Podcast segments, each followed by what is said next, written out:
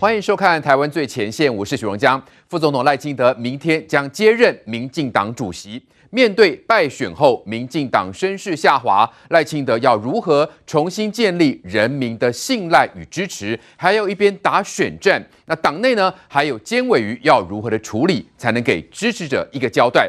而蓝营呢，磨刀霍霍，那外面还有报道，赖清德请独的立场更激进，暗示两岸关系会更动荡。这一番说法似乎对赖清德不甚了解，哪来的激进呢？而且两岸动荡可以怪台湾吗？那现在民众对赖清德应该是有期待的，因为最新民调显示，赖清德的支持度三十四趴，逆转超前侯友谊的三十一点四趴，柯文哲是二十二趴，民进党呢的这个支持度呢，则是止跌回升。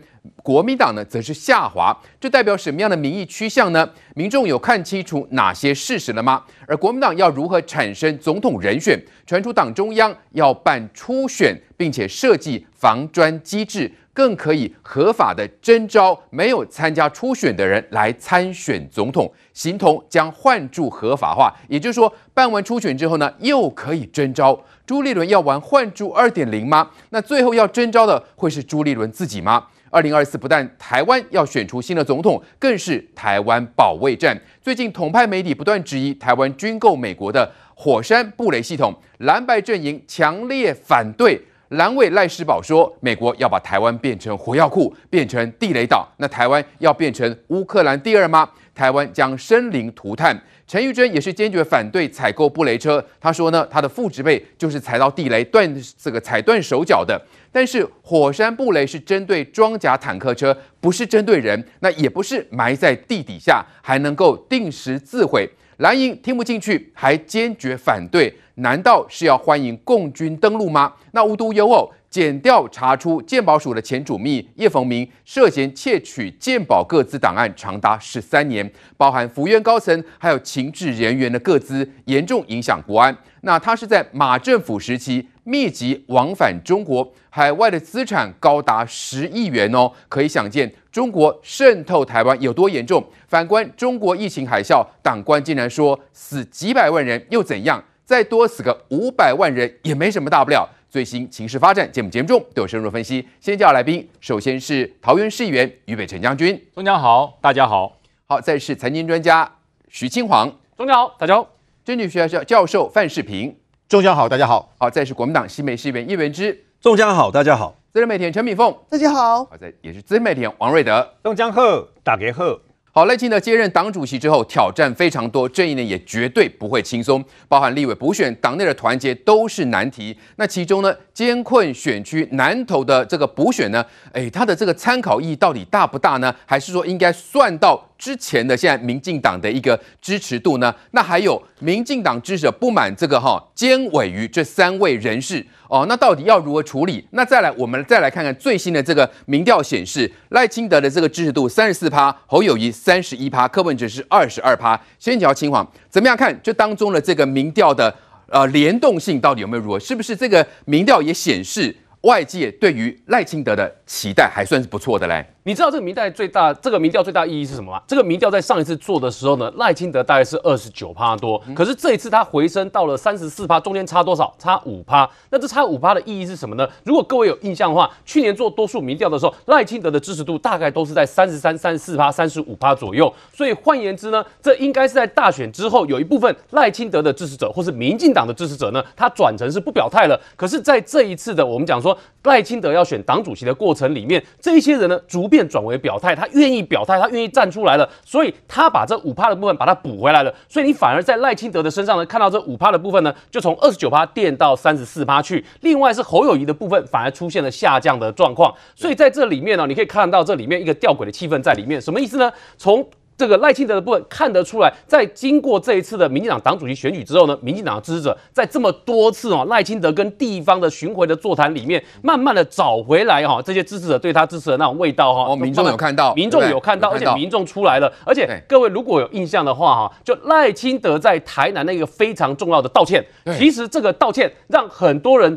好，终于看到哈，在一一二六大选之后呢，民进党是最正式的一次由赖清德代表对全民的道歉。这个所以这个道歉的表态意义就很重要。可是反观在国民党这一边呢，看到的是朱立伦、郭台铭跟这个侯友谊三方诡谲的态势呢，看起来谁卡谁谁卡谁，这里面都还有得演。但是在高来高去，是他们还在高来高去，这里面还有宫廷大戏要演。但是在民进党这个地方非常直接告诉你，尤其赖清德自己讲的是什么呢？赖清德在台南那一场里面直接告诉你两件事情：第一个，要找回让民众看得到勤政清廉爱乡土这个招牌；同时，第二块招牌绿色执政品质保证这个招牌也要把它找回来。各位不要忘记，对赖清德来讲，他的政治启蒙恩师是谁？是陈定南，当年是。赖清德在当成大医院的医师的时候，帮陈定南那时候选选省长，在辅选的时候呢，就是在那里面给赖清德政治启蒙，让他走上政治的路。请问？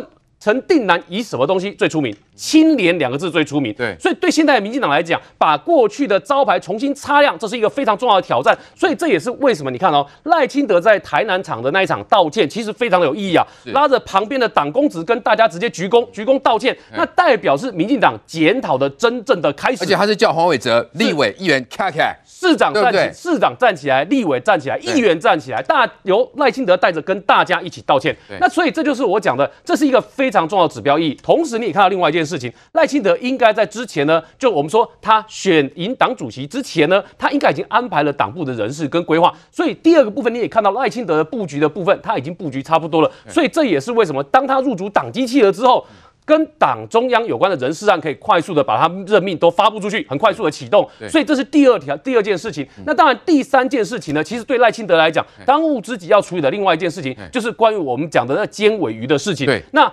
王世坚、何志伟跟高嘉瑜，我觉得赖清德在这次与党员座谈的过程里面画了一条非常重要的红线。那条红线就是以不实言论，你只要你任何人要批评都可以，但是就是不可以有不实言论。你只要有不实言论，那看起来呢，这应该是要党纪处分，而且是赖清德亲口说出要严肃严格的党纪处分，这个也是事实。那第四个，他要处理一个最重要的工作是什么呢？其实这个民造成民进党内部不团结这些状况呢，党内互打的情况，在赖清德手上应该是要告一个结束。那再来要面对赖清德，现在也正在做另外一件事情，就是如何把中间选民跟年轻选民给召唤回来，让他们重新跟年轻人连接在一起，愿意站出来投票，这变得很重要，因为在。蔡英文总统二零二零年的大选里面，八百一十七万票之中，这个比民进党的政党票的高高出了三百多万以上。那换言之，这些中间选民跟年轻选民，这一次的二零二二年的十一月二十六号大选里面，他没有出来投票。那没有出来投票，你要怎么让他出来投票呢？所以你看赖清德现在正在做什么事情？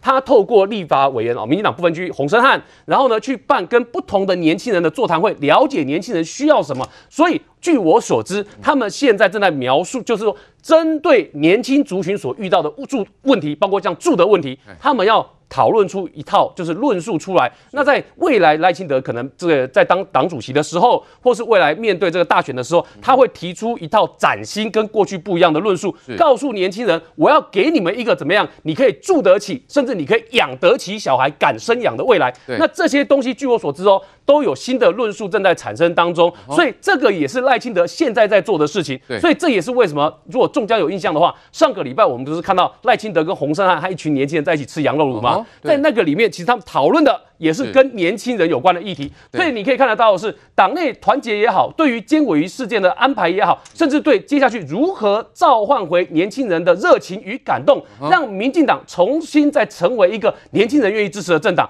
这个现在就是赖清德最大的挑战，以及他现在正在做的事情。对，的确，赖清德虽然是明天才要接任党主席，但是他之前一连串的全台巡回的这个政见会，其实所有的民众。都看在眼里，也就是说，当民进党面对困境的时候，面对难题的时候，赖清德是没有回避的哦。特别是在台南发生这种议长贿选的情况之下，哦，到台南叫黄伟哲立委还议员卡卡向民众道歉哦。瑞德哥，显然民众。对于赖清德是会有期待的哦，因为一定是敬佩他面对问题的勇气，所以这一方面势必反映在民调目前的领先来。为什么呃赖清德在选前之夜选择回到了这个台南啊？因为三十年前赖清德就本来是当医生的赖清德啊，就是因为担任陈定南省长竞选总部的医师全国的后援会的会长，正式踏入政坛，就是从台南开始。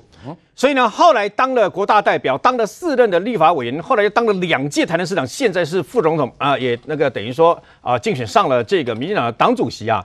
知耻近乎勇，对于自己三十年来奋斗的故乡跟崛起的这个的地方啊，那么现在变成这样的，又有贿选又有黑金，他心里面非常的沉痛，而。那么只有呢，那么危机就是转机，只有面对自己的这个真正的问题呢，才能够得到人民的信赖啊。那么进一步啊，这个呃感动这些人支持者啊。所以他那一天刚刚亲王讲的没有错，他那天突然间叫黄伟哲市长站起来，叫立委站起来，然后大家一起鞠躬道歉，对不对？这是动作是告诉干嘛？有我看到有评论说啊，赖清德当主席了以后啊，千头万绪搞摆不平了，这些派系要怎么摆平了？各位。当天站起来道歉，里面有什么派系？当天站起来的里面呢，有包括新潮流、正国会、永延会，包括英系的这些主要的派系，在台南都来了，都站起来了，都鞠躬道歉。大家都知道一件事：如果这盘继续这样烂下去，最后就是同归于尽，一无所有，大家什么都没意呀。对，所以这就是赖清德。汤抠他所要扮演的角色，对，而且赖清德显然比小英还要哦，还要这个等于说啊，那么更加的这个，他的话语更有说服力。啊，对，没有错，而且更呃更凶狠啊，应该这样讲啦，更有魄力。哎，在某种程度上面，他就告诉你，其实那天台北场当高嘉瑜被骂的一塌糊涂的时候，背骨，然后呢被这个痛骂一顿的时候，要给他开除党籍的时候，赖清德那个话虽然是讲给前面的这个支持者听，事实上高嘉瑜坐在旁边。我相信高嘉瑜听到耳朵里面一定有刺到他自己心里面，一定 biang biang 跳了。为什么？讲给你听的啊。对，听清楚。如果你继续这样伤害这个党、伤害支持者、伤害台湾的话，你不要以为，那么我就不会处理你。他的意思是这样嘛？哦，所以才能够得到很多的这个啊基本知识。你不要忘记哦，不要说什么啊，要高高嘉瑜不能那个开，不准开除党籍，不能党纪处分啊，中间选民会跑光了，那怎么办啊？有民进党就没有未来输定了。我告诉你。去年底一塌糊涂选情的时候呢，民进党四百多万人还是照样出来，这些系统跟哇特别支持者还是出来，还是让你民进党县市首长虽败，县市的相关的呃议员呢还增加了三十八席耶。所以呢，你要去寻求让人家感动的感觉，那个败选的原因不用我这边赘述，有一大堆可以讨论的。瑞哥，那现在就说，那赖清德要怎么去处理尖尾鱼这三个人？呃，我不能说都不处理。我觉得该怎么处理就怎么处理，一定一定要处理。哎，从头到尾没有说你讲这个党中央不好听的话或伤害党就全部开除党籍啊，我从来没有这样讲啊。我说的是党纪处分啊。对，党纪处分要讨论呐。所以我在本节目讲过，这些你如果是台北市，你是民进党的台北市这个等于说呃党员身份的人，你可以去检举啊。检举了以后，他才会处理呀、啊。党中央不会这个直接介入处理的嘛。那处理了以后，你要开这个相关的这个纪律委员会来进行一个讨论嘛。在党党纪处分里面，包括什么？包括开除党籍，包括停权，包括警告。我讲坦白就是这样子。对，警告什么意思？警告就是像赖清德这样子，不管是口头警告还是什么，你必须要有所本，要怎么样？哎，这过去已经示范很多次了吧？对，你不能开除党籍，这次。投票这些投票跑票的人全部开除党籍，不是吗？没有人不能开除党籍的哦。这个呃，开除某些人的党籍，就会跑了一些人，跑了中间选民，跑了年轻人，吴子嘉那些人，你们还不是一样开除党籍吗？对不对？所以呢，民进党如果要用这样子算计这个党，呃，只算计说啊，是不能得罪这一票，不能得罪那一票，跑票干什么？这个党的不给，党不敬意，没有台湾意识，那干嘛支持他？这就辜负了三十几年前这么多年来，我们那时候在跑新闻的时候，这么多的党外同志同辈抛头颅洒热血，然后郑南榕牺牲自焚，争取言论自由的这个等于说用心良苦嘛。所以告诉各位了，从台湾民意基金会不要小看这个民调，这个民调刚好让拜国人没开戏，被小被小过年被跪你了嘛哈。这个民调在过年前意义非凡，为什么？因为呢，事实上赖清德在过去一年啊，民调都是赢的，包括侯友宜都输。在什么时候开始？在十一月二十六号九合一大选败了以后，然后开始，那是一种旋风。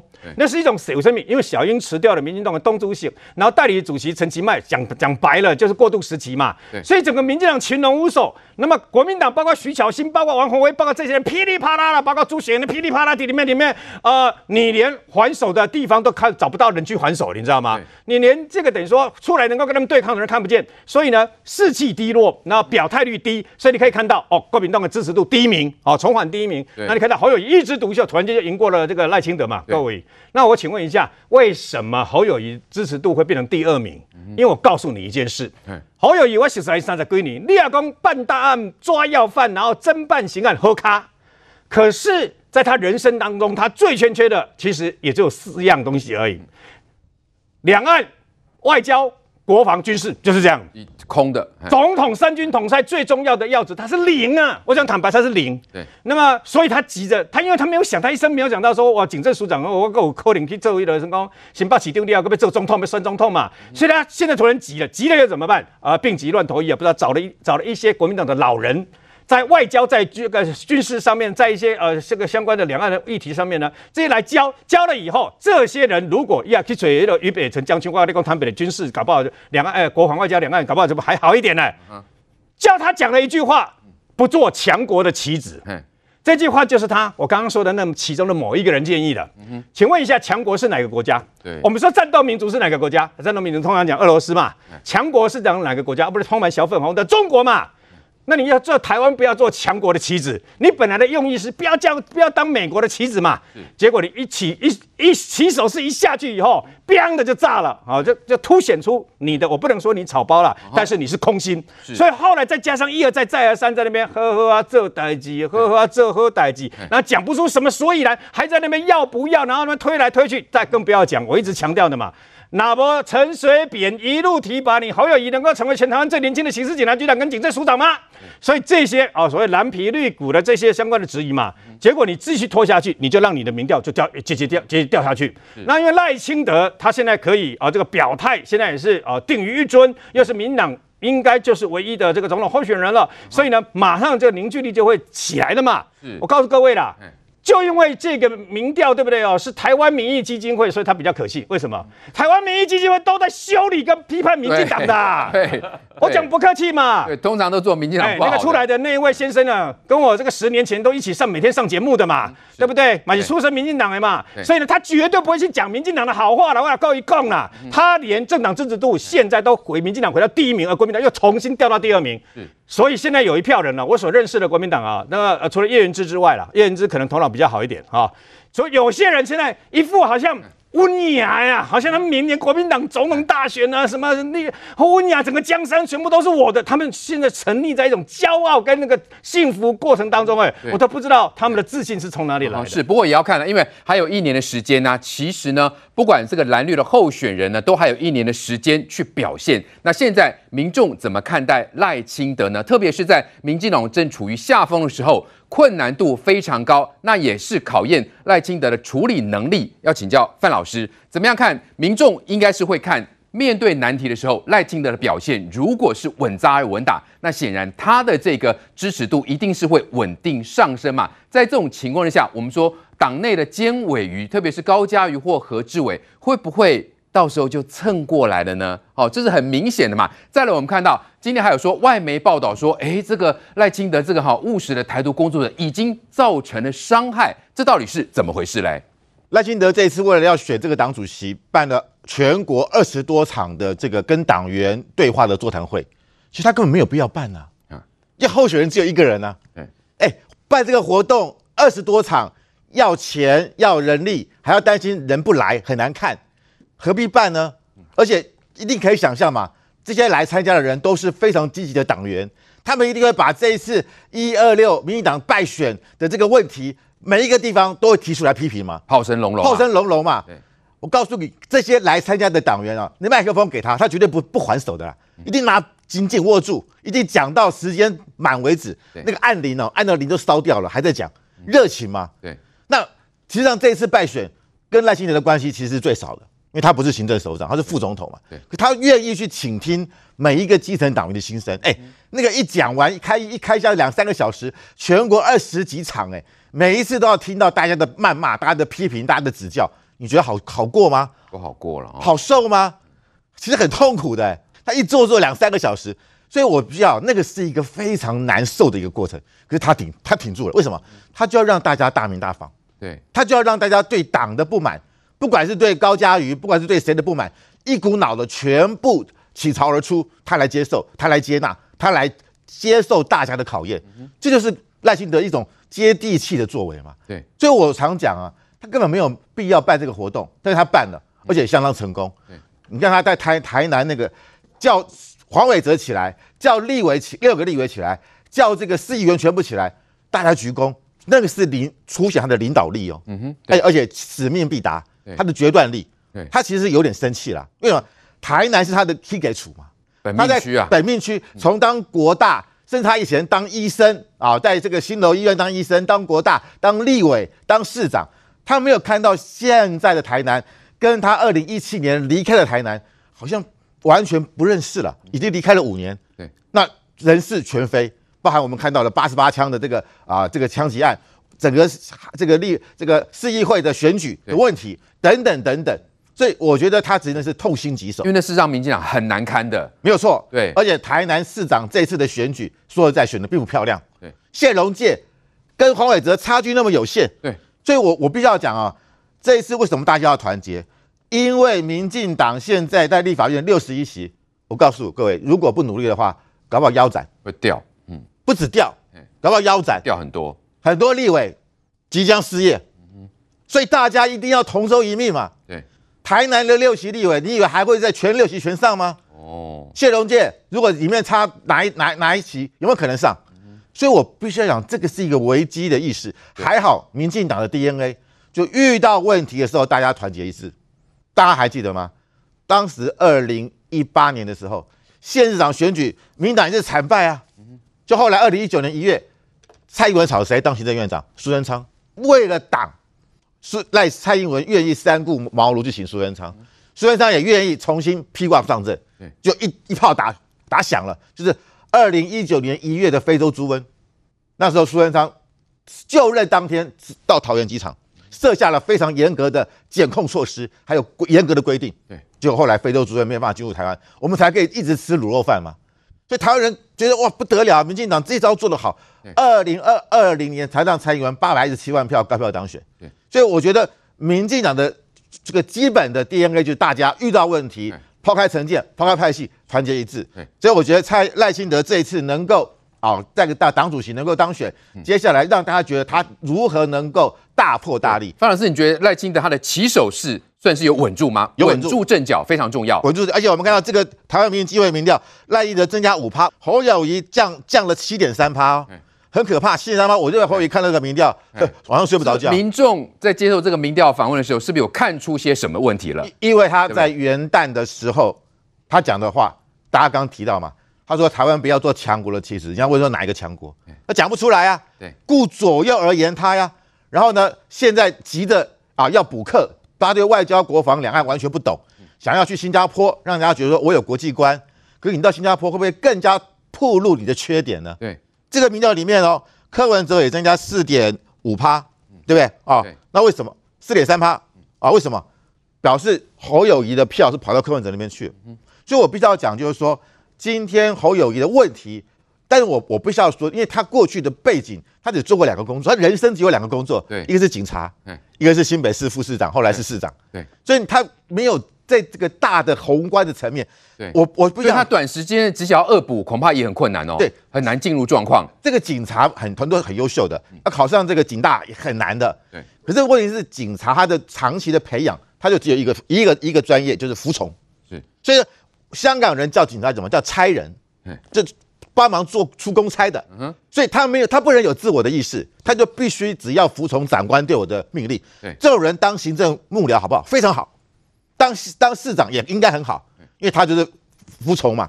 但是问题是，要当总统，你必须要有自己的看法，特别是你在外交的看法，你在两岸的看法，你对美国、对日本的看法，你要超越你过去那个警察的层次。对。可是很不幸，是因为他长期在那个文化之下，所以你看嘛，一九八九年当时国民党执政，他去抓郑南荣，就郑南荣自焚。等到二零零六年。阿扁任命他当警政署长，全台湾最年轻不到五十岁的警政署长。等到二零零八年，马英九一上台，把他换掉，去当警大校长。所以这个人蓝绿皆可，他没有中心思想。对，所以这个人如果要当总统，我们很担心是，对，你到底你的立场是什么？他连新北市政都的论述很空洞啊，都呵呵做歹机而已啊。所以他连市政的论述都如此的贫乏，但是那更何况是国政？对，但是因为基本上我们认为新北市有非常强的。公务员有非常强的幕僚，起码大家还觉得啊，你呵呵做打击，好好做打击啦。我们也相信你，好像他这次也得票不错嘛。可是当总统，你就有必须要你的价值观，你的意识形态，还有你的理念是什么？你不能还是吼吼说爱台湾啊？那我觉得你要拿这句话来糊弄，那大家问你啊，那你对于他讲说哦，俄乌战争，那我要问你，你到底对乌克兰同不同情？你对泽伦斯基什么立场？你对普丁是批评还是支持？你赞同俄罗斯这样子并吞或侵犯乌克兰吗？你不能只讲个俄乌战争，讲完就跑掉了。啊，后后 够台湾，后后够台湾哦。你讲个这个这个关税壁垒啊，还加了一个分明关税壁垒。对，那你支不支持关税壁垒？是你支不支持啊？要有适当的保护本国产业？对，还是你要门户大开，关税全部降为零？你要说清楚啊！你不能说完之后又又跑掉了。那这个民调可以带来什么样的一个呃民意的趋向？明凤姐怎么看？包括我们说蓝绿哦，在民进党的部分终于是止跌回升，然后国民党反而是下降的哦。到底蓝绿之间做了什么事？民众又观察出些什么来？其实我觉得这只是现出原形啊，因为。这个民进党一二六的失败，可能就是一个暂时性的，大家就讲了，只是要教训一下民进党，但是并不认同国民党嘛。那你现在这个过了这个时间点，那赖清德用一场一场的座谈会，告诉你民众，我愿意把家丑外扬，让大家来看我们是怎么样。开放的，让大家来知道我们党内的声音。那这一点比起国民党好多了吧？国民党开除于北辰的时候，有开会讨论吗？有公开吗？没有啊，就是私底下几个人凑一凑，然后就把票数投一投这样而已啊。可是我觉得赖清德所做的就是我对我自己的党有信心，有有这个有自信，然后我不怕你们公开看到我们自己在，这就很像早期的民进党，对不对？大家如果跑过早期民进党。全代会 biang biang 有这个前面丢桌子丢椅子的人多的是啊，那还不是一步一步强大？我觉得这个就是有信心的政党才会愿意公开每场座谈会都公开给大家看，看怎么样这个党员意见是什么，看我一个领导人是怎么处理这些不同的声音。对，所以不同声音，尖尾鱼这三个要怎么处理？对，所以现在说不要开除，开除可能副作用太大。对，那那他就说，该他已经在这个里面有一个宣誓了嘛，根据事实来处理嘛。对，所以我觉得他未来一定是在党内这个就任之后，中中评会一定会启动嘛。因为可是这个地方政地方的党部应该要先送啦，因为这个党纪的问题，这两个人，因为这三个人应该都在台北。那最主要的影响应该是何志伟跟高虹安，因为他们要选立委嘛。对，对那王世坚是比较没差，他是议员的啦。对，那所以说，那你也可以比照这个立法院的处理。立法院处理就是说，这个林淑芬跟张刘建国一立一休也算不算民进党的重大政策？算嘛。可是他们就是不投票啊。可是党团给他们停权，所以我觉得就是说，你也可以比照办理，就是说。我们要给他一个处分，比如说他们呃的确在说话上面有些不小心伤害了党，但是呢，我们要珍惜每一席，因为未来的未来的这个国会啊。过半不过半，这个是很困难的事情。我相信两党都很难过半。对，那差一席可能就会差很多。那你搞不好你只是你五十席是过半，可是你差一席，可能四十九席就没过半。我觉得还是以二零二四的大局为重。要以大局为重。对，那我觉得就是说，你看事实的部分去处理嘛。如果说这个呃，像王世坚讲错几个数字，我觉得那个你就一味跟着高红安走的话，我觉得大家可能是。生气会生的比较多啊，可是王世坚可以加重其刑，因为王世坚四年之内都不用 选举。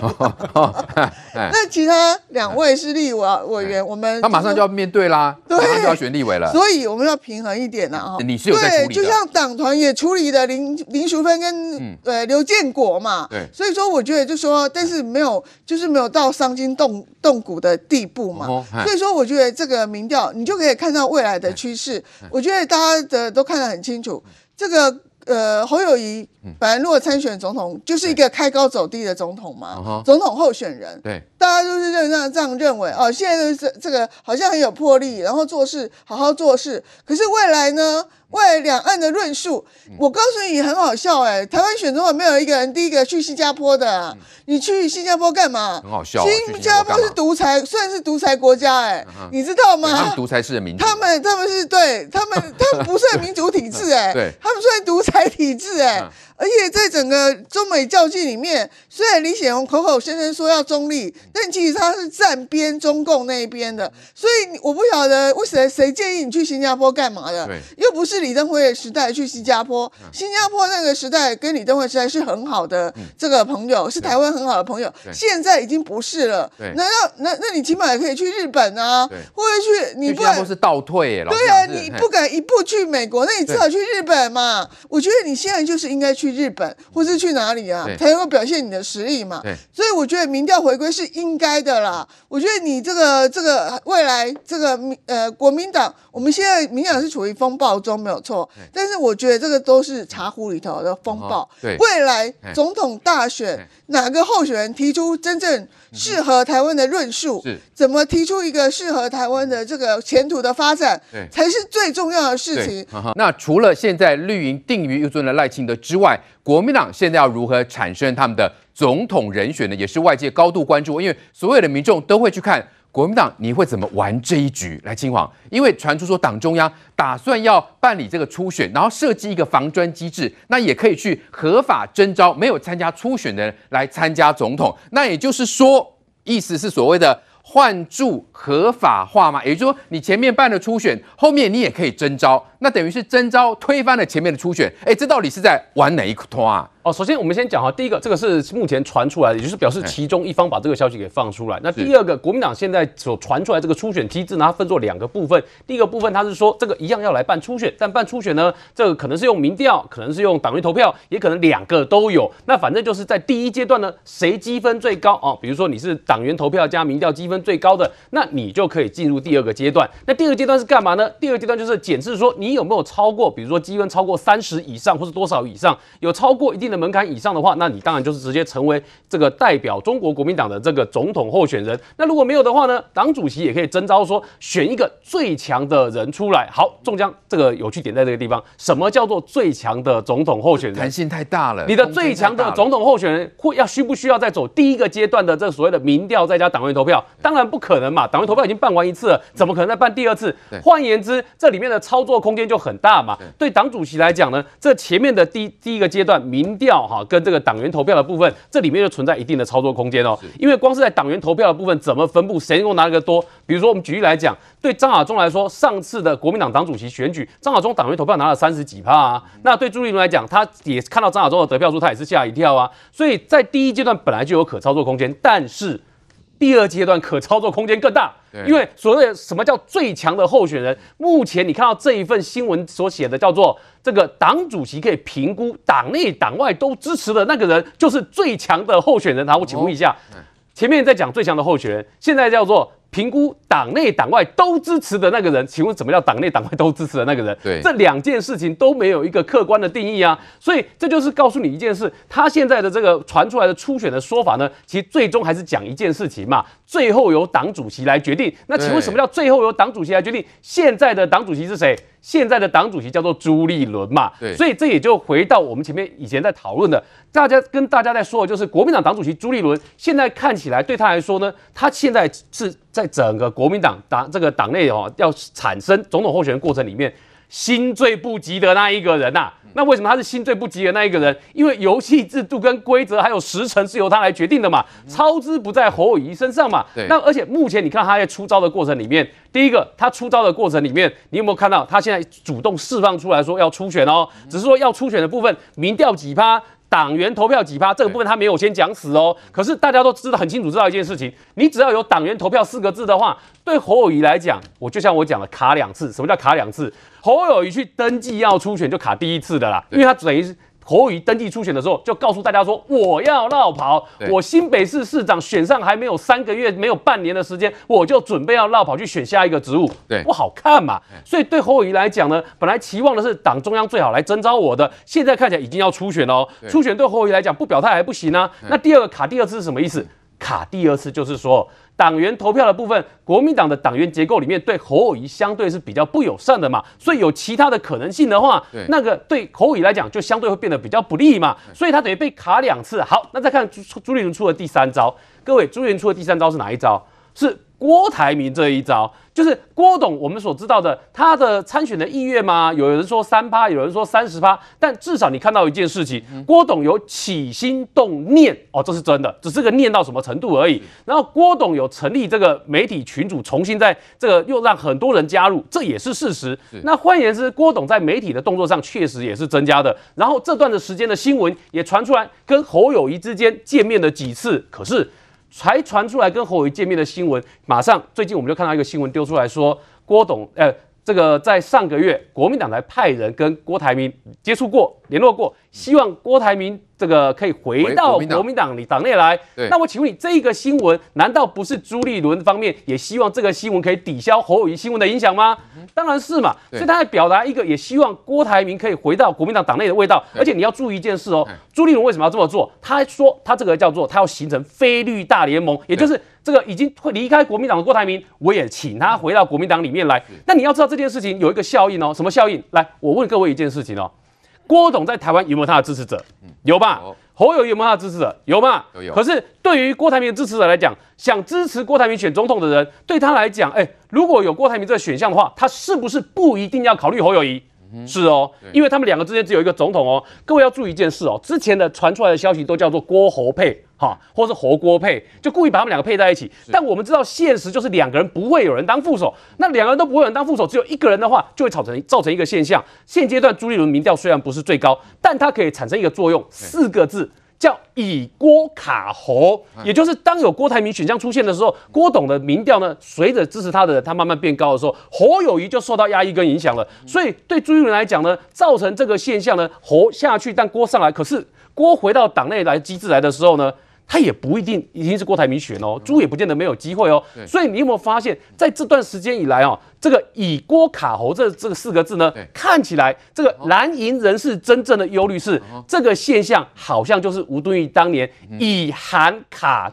呃，以韩卡朱的那个模式、哦、是的确，因为我们看到这个媒体所传出国民党的这个最新的所谓的初选机制啦，既有初选也有征召啊。那你如果说初选要用掉两个月，讨论征召也要花一个月，那朱立伦趁这三个月酝酿，会不会到最后征召是自己呢？自己是一个最强的人选呢？宇将军怎么看？这怎么整个过程看起来都像二零一五跟二零一九年那时候国民党所玩的那种这个初选的这个所谓的征召机制嘛？那现在还有传出一个最新讯息，就是说侯友谊说他现在是新北市的市长哦，有二零三零年的愿景工程要努力耶。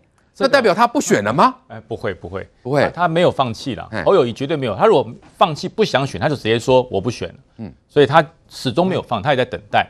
大家可以看哦，最近很流行的一个篮球漫画电影，昨天播出，哇，大家都在都在这个非常疯狂打篮球的第一步，跳球，跳球，为什么要跳球？公平的让你取得最先第一次的攻击权，所以取得先机、取得主控权很重要。那国民党现在在干什么？这好像跳球，他没有拿到球，他正在等待，等待什么？谁去防守谁？谁去防守？谁去抢球？谁去封盖？还在安排，人家拿到球的一方已经开始攻击前进了，所以我觉得现在民进党的状况是，他他已经不用跳球了，就是赖清德了。我相信应该没有悬念了，定于一尊。对，二零二四大概民进党会派出来就是赖清德了。那赖清德现在在面临着什么事情？他现在正在拆弹，他在拆弹。对，你如果找不到问题，怎么拆弹啊？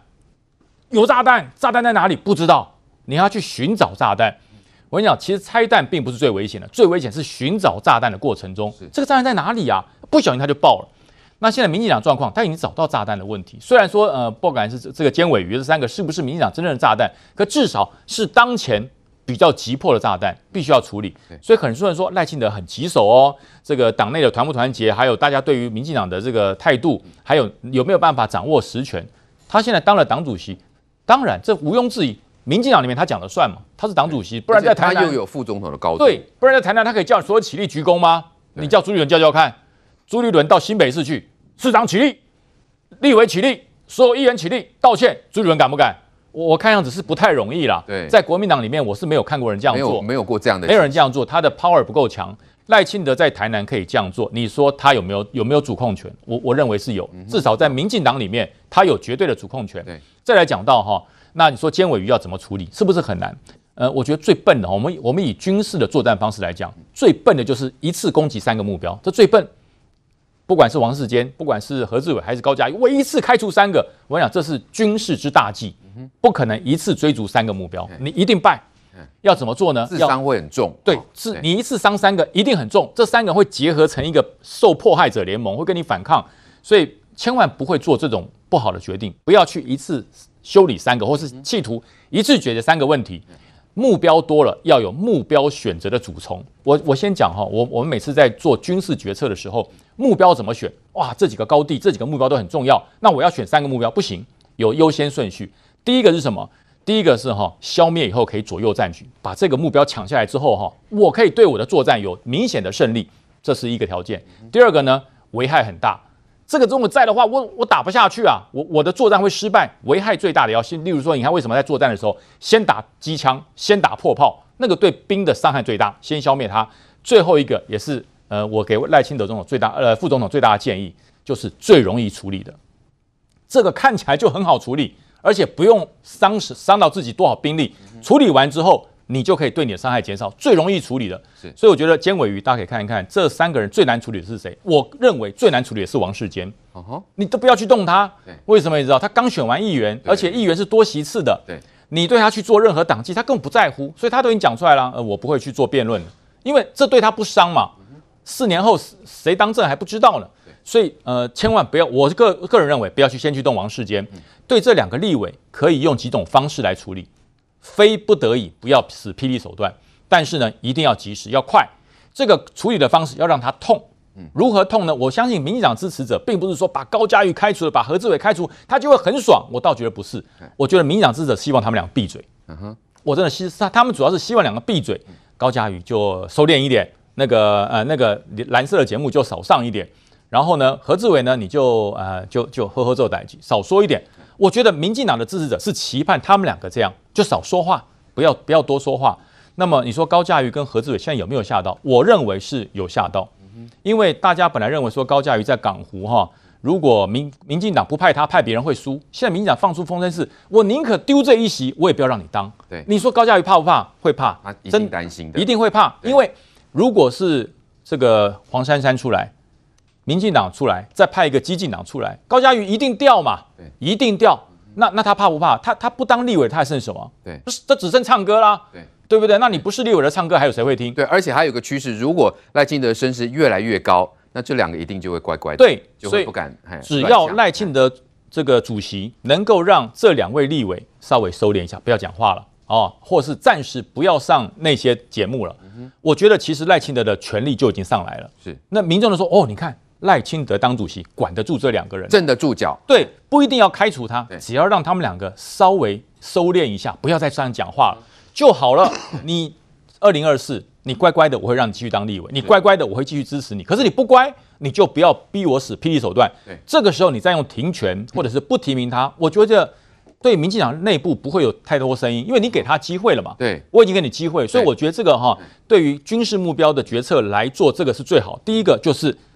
消灭后可以左右战局。第二个危害最大，第三个最容易解决的。哦，我觉得这几个方式给赖清德来建议。那我回头讲，那反而是国民党是现在茶壶的风暴正在酝酿。国民党的问题在于什么？在于不为与迟疑。就是我报长官现在要攻击还是防御？哎，我想想，哎，现在敌人已经快到前面了，我们要不要攻击啊？我想想，那不行，我们防御好了。我想想。我跟你讲，不下决心是最可怕的。我们在第一线准备跟敌人接战哈，你想想看，解放军快要到我们海边了，问我们的将报将军，现在要攻还是防？我想想，对不对？那怎么怎么打嘞？哎，我再思考一下，我等你思考完，全军覆没了。所以你不下决心是最大的灾难。现在国民党就是这样啊，前途一片看好，看起来二零二四是有希望。哎，报主席到底谁选了最强的人？人呢？对，总统人选在哪里？对对对，哦，最强的人是谁？我想想。哎，那是侯友谊好不好？哎，我思考一下。哎，那朱立伦，你你到底要不要选？哎，我再想一想。那好，那郭台铭好不好？哎，最强的人都好。还有个关键，那那办法怎么产生？对。对，就是怎么把人生出来，就是拖。对，现在民进党已经进入了拆弹阶段。当他把拆弹问题都解决了以后，会拆弹表示找到问题，开始拆弹问题，下一步是整合。对，那国民党现在什么？还在等待，还在等待，等待什么？等待别人弱下去，伺机而动。对，等到别人弱下去，伺机而动，他才进入拆弹。等到你开始拆弹的时候，民进党已经整合好了，你要怎么跟上？所以我说，国民党现在面临的一个最大的问题就是没有人下决心，到底要民调。还是要用征召？到底要侯友谊还是郭台铭？再不然是朱立伦自己选，没有人敢下这个决心，是都在等待。对，你把时机拖过了，这个 timer 拖过了。你的好机会就一起被拖过。是的，袁之远怎么看？这到底国民党如何产生总统人选？哦，是有这种民调的初选，然后征召是并行吗？有可能是朝这个方式吗？因为导致这个到退呃最后的结果会是征召朱立伦自己吗？我是觉得真刀住院自己不太可能，啊，我觉得不太可能。那现在为什么一直没有办法讲一个定案？因为局势一直在转变，它是一个动态的嘛，每人啊、事啊、环境啊、对手啊，都一直在动态的嘛。你看，我们看这个最新的民调。柯文哲民调无缘故增加了四点多趴，我问大家了，他这段时间做了什么对的事情吗？没有啊，他的民调就就增加四点多趴，侯友谊就下降七点七趴多，诶，所以我觉得那个现在只要一点点事情，好像就会影响到那个民调，那这个民调当然会去影响到我们这个制度的决定嘛。我举个例来讲哈，假设侯友宜的民调一直往上升，他的民调已经冲到四十趴了，赖清德民调一直往下。那大家也什么都不用讲了嘛，对不对？比比例唱的嘛，什么都不必说嘛，那直接就提名侯侯友宜就好，党内也不会有意见嘛。可是如果侯友谊他的民调，哎，跟赖清德哎差不多，或者是输赖赖清德一点点，那大家就会觉得说，那不然就来初选嘛，因为初选胜出的那个候选人跟侯友谊搞不好也是差不了多少嘛，那何必要征召侯友谊，就直接提名那个人就好。所以我，我我觉得这个这个他这个是一直动态的啦，一直是动态。那现在比较有可能的做法，大概分几个阶段。第一个阶段就是想选的先来谈。然后那怎么谈呢？党中央可以做民调啊，跟你讲说，哎，你看做出来就是这样啊，你跟赖清德还是有一段差距啊，是不是？我们初选就不要办的啊。那如果大家接受，就不用办。但如果有人很坚持，好，举例来讲，张亚中、赵少康、张少康、他们说很很坚持，一定要。他说，哎，我现在民调低，是因为我没有宣布参选，我没有投入到选举的过程。如果你办很多场政见发表会，让我去表达，我有办法掀起千堆千堆雪。好，那他很坚持，那就办。可是党中央还是会设定一个门槛啊，然后党党党中央还是会跟你讲说，哎、欸，那你到时候如果民调只有二十趴，那那是不是还是可以就就就不要了，还是还是让有机会的人，哎、欸，搞不好他们可以接受啊。嗯、那有人讲说这个叫什么换柱二点零，说哎呀初选通过的机制，其实不是嘛，因为不是因为这游戏规则先讲好嘛，嗯、就是说哎、欸、你可以参加初选，可是门槛没有过的话，我们可能就征召，那同意那参加嘛，这个这个是游戏机制先讲好，那大家都是希望胜选嘛。嗯、那我我觉得当然我们国民党会有的。会有的问题就是，哎，侯友宜到底能不能？现在看起来，我觉得征召他的可能性最高了。那之前也讲过为什么？哦、对，看起来。啊，他为什么要说一个什么二零三零愿景工程要实现？反正上好像是他真的不选吗？也没有了。他现在他他说市政的，对不对？他市政他也只做二零二六而已啊，只有二六。所以这个是他在台新北市的一个愿景而已。大家的。那我现在感觉了，因为他之前的必胜招就是。你问他什么都呵呵呵呵呵做代机嘛，我把握当下，好好做事，只要为国家好，为人民好，我觉得都很支持。之前是是这样嘛？那感觉是不是有点不管用了？这个以前很有用，你看他民调一直很高嘛，对，以前很有用。可是感觉上就是你还是要加点料进去啦，还是要加一点那个呃柴米油盐酱醋。就是比如说，我觉得去新加坡，刚敏凤姐是觉得不好啦，我就觉得不错啊，就可以讨论嘛，对不对？或者是台湾不是强国的棋子，哎，可以讨论嘛，对不对？然后就是要多丢一点这种东西，让他讨论，民调才会。那回到啊，你们的机制，如果说又初选又征召，那不是征召就把前面的初选给这个推翻掉？所以说张亚中如果过的话就提他，但如果说他没有过，当然就授权党中央征召。我觉得这个制度是这样是 OK 的。你们是担心说，如果说张亚中或赵少康来选的话，到时候他民调一飞冲天？也不会，他没有一就代表他很厉害，就一定要提名他，百年难得一见的奇才，一定要提名他。现在是说党要设一个门槛，因为我们要胜选，哎，一定要胜选，所以刚刚提到了朱立伦认为，如果是不妥的话，可以改征招。对啊，那个弹性太大，那个操作空间太大。你你只要游戏规则讲清楚。就是说三十趴，你有过就提名你，但如果没有过，就征召别人啊。那当然征召别人前会那个轩然大波。征召别人也要说征召那个人比你强嘛。如果相比之下，哎，你跟他差不多，那我就我就你初选过直接提名你嘛。但是如果说你跟那个要被征召的人名叫差一大堆，那当然就征召那个人。那你说这办法如果 OK，那为什么之前会发生这么多问题？就我们一直在滚，红秀柱洪秀柱防专也是有过。对呀，对呀。范老师怎么看国民党这样的一个机制啦？当然，虽然说原之刚才是觉得好像都很好哈，有初选，然后有征召什么的，但问题是之前的问题已经让国民党深受重伤了。这次难道朱立伦有可能再玩一次吗？呃，我先谈一下侯友宜去新加坡，他还是有意义的啦。因为因为我们知道新加坡举办过好几次的国际盛呃盛受瞩目的一个大会。二零呃一九九三年四月二十七号，辜政府跟汪道涵的辜汪会谈在新加坡举行。那是一九四九年两岸整个断绝关系以来第一次啊，虽然虽然都是民间身份，但是都是由高层所授权的。当时的这个辜振甫是李登辉授权，汪道涵是江泽民。然后我们看到就是二零一五年的十一月七号的马习会，马习会在新加坡，马英九跟习近平啊，就两岸的最高领导人首次见面在新加坡。再来是二零一八年的六月十二号，金正恩跟当时的美国总统川普也在新加坡。所以我认为啦，侯友宜要去新加坡的意义就在于说，你看到、哦。新加坡办过这么多的国际的这种啊高层的政治的活动，我去，诶，未来我也可能在新加坡跟习近平见面，或者我当上总统以后，或者我去啊感受一下那个氛围。嗯哼。但是问题是，侯友宜从担任新北市长到目前为止，我没看过他在新北市办过什么国际的大型的会议或者是活动啊，没有，好像没有嘛。对。所以他这块是他很生疏的嘛，他现在要补课嘛。但是我觉得情有可原呐、啊。那那你说他现在为什么不去美国？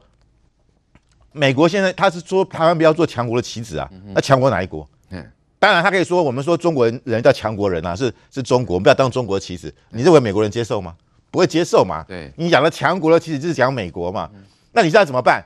那你现在美国怎么去呢？你去人家一定问你嘛，你到底要不要当美国人？你要不要跟美国站对边嘛？对，蔡英文很清楚，我们就是跟美国合作。我们跟美国不管在军事、在情报上紧密的交流，共同来对抗中国。现在也不止美国，现在连日本都加进来了。嗯，对。你看，你看，你看最最近那个日本首相岸田文雄到英国去，哎，双边的军人未来可以互相驻驻驻地耶。对。那我问你，一是日本的军队有可能派到英国去吗？不可能嘛。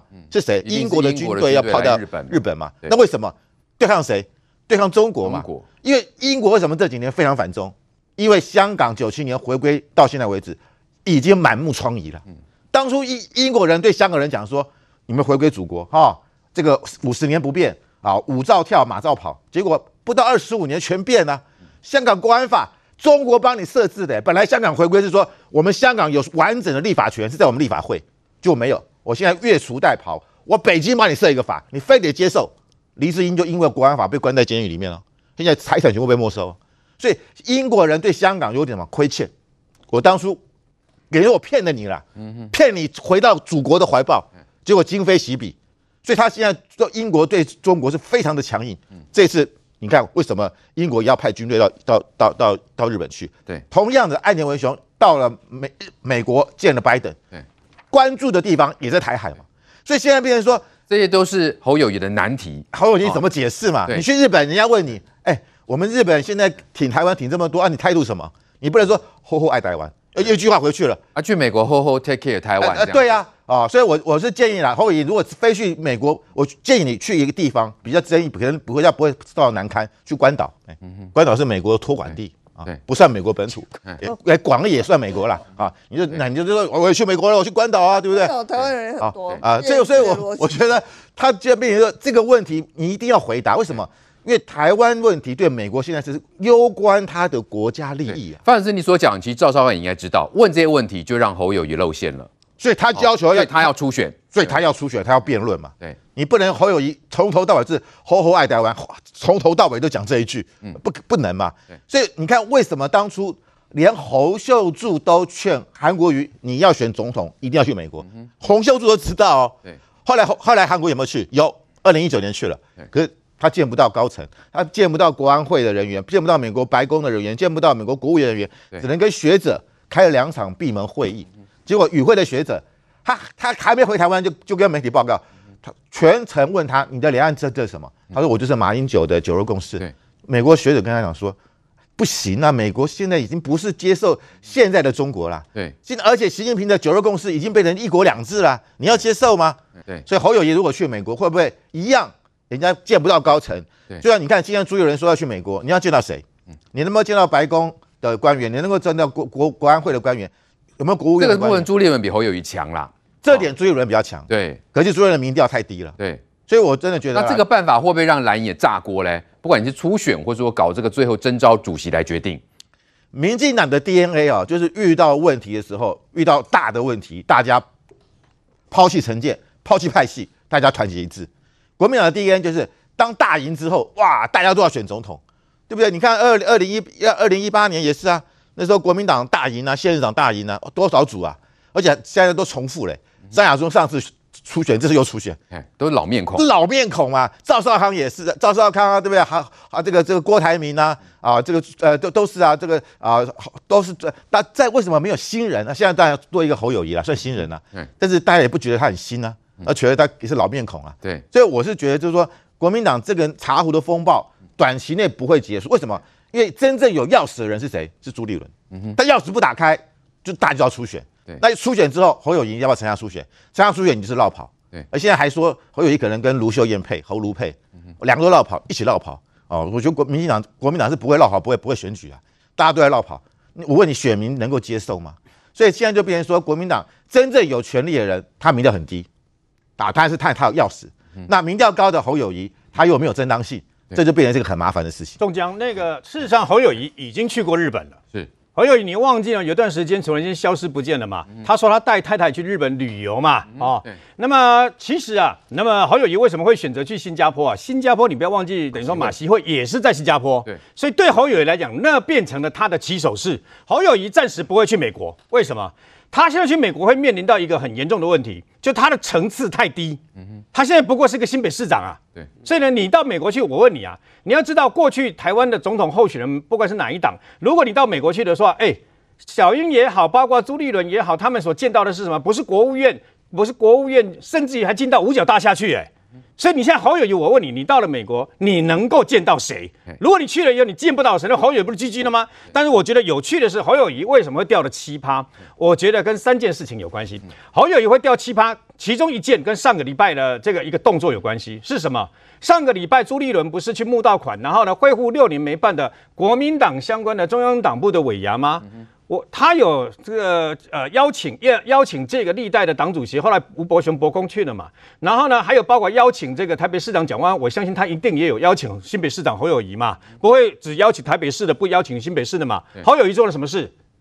你知道世界上最远的距离不是屏东到这个基隆啊，而是新店到这个中央党部啊。为什么？因为侯友谊竟然说他要陪议员，我应该不是叶元之，叶元之是板桥的，你知道吗？他陪议员要到新店去，那么对春安工作第十一天的警察慰劳，对，你可以跟他慰劳完毕以后，发完两百块的红包，外加讲完话了以后，马上驱车前往中央党部不就好了吗？不去，哎，白斩鸡又不会坏掉。可问题是他不去就是不去，这个不去跟两三年前。侯韩国瑜当总统候选人，他老婆这个等于说，呃，李佳芬来到新北，你拒绝侯友谊拒绝跟他见面一样，说当天另外有行程安排，不是这样子吗？对。所以呢，事实上这侯友谊让让这些这个支持者，尤其是深蓝的，始终心有戒心了、啊。那么除此之外，事实上呢，强国的棋子那个出手是，我觉得让中间选民啊，呃，斗端了，我讲坦白的啦。强国的棋子来自于你的幕僚，可问题是你这个强国到底是哪个国？你是美国还是中国？你都讲不清楚嘛。那么其实啊。那么，包括这个等于说侯友宜自己本身呢，现在面临到最大一个问题，其实是举棋不定。你要么就要，不要就不要。你知道现在还这边呵呵做代志，我是新北市长，然后呢呵呵做大代志，你讲了一天，然后全世界都知道你心里想要。对。那久而久之以后呢，我跟你讲，那个一二六九合一大选的那个胜选的新鲜感就慢慢下降。这你也可以看到。为什么本来国民党都已经冲到第一的政党支持度，现在再度滑落到第二的支持度？那理由是一样的。好，再来关心美方去年底宣布对台出售地雷车以及战防雷，那统派媒体呢就不断的质疑哦，就说台湾会变战场哦，想炸敌军还是荼毒百姓哦，还说这个国军买布雷车吵什么啊？就你这家媒体在吵啊？那现在我们看到蓝白阵营也表达强烈的反对哦，我们看到这个国民党立委赖士葆。哦，他就说了，哦，你这个美国要把台湾变成地雷岛啊，变成乌克兰第二吗？哈，未来进到巷战，台湾将哦生灵涂炭啊，不就是要把这个共军的这些这个装甲车、战车挡在这个海滩吗？啊，你又不要啊，不要就让战车进到巷战呐。对不对？那你这不是自相矛盾吗？我们再来看到金门的立委陈玉珍，他说：“哦，这地雷对金门人哦是一种痛吼，父执辈因为踩到地雷就这个哈断手脚哦。然后呢，他说还是总统府周围哈先布雷，让总统哈总统感受每天走出去反正也不会爆炸的那种氛围。请教于将军，为什么明明都已经讲了这么的明白了，那个布雷车是针对战车，不是针对人，而且不是埋在底下，是在地面上都看得到。那为什么这些蓝委还要反对到底嘞？大家可以想想看哈。”当这个火山布雷系统部署好之后，绝对不是说我我们今天买，明天就去布，不是，那是什么时候布？当我们发现对岸的情资共军在集结，而且有水陆坦克准备要装载的时候，我们才会开始布雷。嗯哼。所以为什么需要火山布雷车？平时不布雷，我给大家保证，就算火山布雷车买过来以后，没有敌情状况，就是对岸的敌人的水陆坦克没有装载到船上，我们绝对不会布。嗯，对，因为没有必要啊。对，什么叫布雷？就是我们研判到敌人可能会上来的海滩，也就是说，共军已经都已经渡海了，对，要来登陆了，完全正确。那个时间才会去布雷，就是这个船已经装载了，然后准备向我举个例子来讲，准备向我们这个大甲海滩要开始航行，是。这个时候我们的布雷车出去开始布，大家说那来得及？对，十分钟就布好，对，一百六十颗地雷，每零点七平方公尺一颗。十分钟就布好，只用十分钟可以部署九百六十颗地雷，他就整、哦、把敌军，他两边他两边发两边来抛射。那这个人家要有上次有人呃有有朋友也讲说没有啦，这个军援快要断了，这个军援快断，买过来不能维修。我特地跟大家讲，这个火山布雷车分为分为两大部分，第一个是载台，它的载台是 M 九九七，那是什么？那是我们现在国军装甲旅所有的油罐车的载台，一模一样。它只是个载台，是一台卡车，八轮大卡车，上面所在的 M 一三六的抛射系统，那个叫做火山布雷系统。这个布雷系统除了美国之外，还有一个国家拿到了，南韩。南韩五年前就拿到，可南韩拿到的呢是所有地雷的布雷系统，包含人员杀伤雷。为什么？因为南韩跟北韩就差一条线而已嘛。对，所以它必须要快速布雷，所以它包含人员。后来为什么美国停产？因为整个地雷限制，不能生产人员杀伤雷。所以美国把南韩的这些火山布雷系统全部回收，把人员杀伤雷给拿掉，全部换成战防雷，再给南韩。所以我们要买的这一套就是跟南韩一模一样的，是就是在南韩在北纬三十八度线，它测试，哎，不错，有用，适用在台海。然后我们在汉光演习测试之后，我们也缺这一套系统，是，所以我们提出了系统规划跟战作战需求，美国才卖我们，而且卖这十四套不是说随便卖。我们是经过汉光演习测试，多少海滩需要一辆？我们是把所有可以让敌人正规登陆的海滩全部完成部署。而且我再强调一遍，不是今天买到立刻就部署，是敌人装载准备要航渡的时候，我们的车子才会出去。出去等于就说那个战争已经爆发了啦，已经爆发，共军已经要渡海要登陆了。宋江，那你想想看，共军在登陆了，还有人会沙滩上晒太阳吗？还有人去垦丁钓鱼，还有去展览沙滩捕捕鱼吗？所以陈玉珍讲的，那那那就是张冠李戴了，哦，因为他可能有受过这种创伤。我有一个学弟，就是到金门去排雷被炸死的，小我两岁就炸死了。那就是因为七十年前所布的人员雷，就是在每个鬼条桩中间就会布一枚。那可是七十年后，因为海滩涨潮退潮，它会流，所以说那个地图的那个雷图啊，雷区图无效了，所以要用用探雷针一格去刺。所以我我有绝地被炸死，所以陈玉珍讲的我懂。可是就是因为有人被炸死，就是因为你的副职被有人被炸断手、炸断脚，所以这次陆军才会采购这种最先进的火山布雷系统。嗯、而且我再强调，平时不布，要等到解放军装上船航渡前十分钟，我们才会布。是，所以说这跟人民的生命有什么威胁呢？那没有关系，而且它不是说还可以定时自自己销毁，它有分三个阶段。最晚最晚十五天销毁，最快四个小时自动销毁，而且它销毁是按照卫星定位，每一枚地雷进去的位置它都有显示，所以没有一枚没有一枚会跑掉。所以有人讲说啊，那先把那个总统府四周布雷布一下好了，那更是土弹。这种火山布雷系统是没有办法在柏油路上布雷的，它是抛射出去后在泥土或者沙滩上种下去。我们在乌克兰战争的时候，俄乌战争就看过这种系统，它是从直升机上丢下来的，是丢下来之后直接。像一根针一样，直接插入地表内，露出大概呃二十公分，你看得到。所以说，它要战车压过它才会起，它才会爆炸，或者是它透过感应战车跟地面产生的震动，它才会爆，这都可以控制。所以在蓝伟他们故意听不懂，是不是？呃，他们还是说因为有什么呀？有对岸的吗？就特别配合的媒体是哦，然后接着他们现在要接续的。所以，仲江，你想想看，如果这种快速的布雷系统。能够不伤及平民百姓，却对登陆的敌人有极大的威胁，对，谁会反对？解放军呢？对，解放军那反对啊！嗯、解放军的这些战士，如果听说中华民国的国军有这种火山布雷系统，十分钟可以布九百六十枚地雷，嗯、你你说他还敢登陆吗？对他们想登陆就头大了，对哇，我中亚这上去可能就被炸掉了。对对对，他不敢登陆。对，所以说这是对谁的威胁最大？对解放军登陆的敌军，哦、对东部集团军的水陆坦克威胁最大。是，所以说这些人本来都已经信心满满，哎呀，台军没有布雷系统，台军所有雷达都排光了，我们只要踢正不上沙滩了，我们就可以赢了。一听说不得了，火山布雷系统来了，他紧张啊。对，那紧张怎么办呢？只有透过一种方式。最强的城堡要从萧墙内来攻破啊！对，找里面的人来干掉啊，来骂啊，哦、对不对？埋这干什么？布在总统府旁边，你要害死谁啊？你要炸断谁的腿？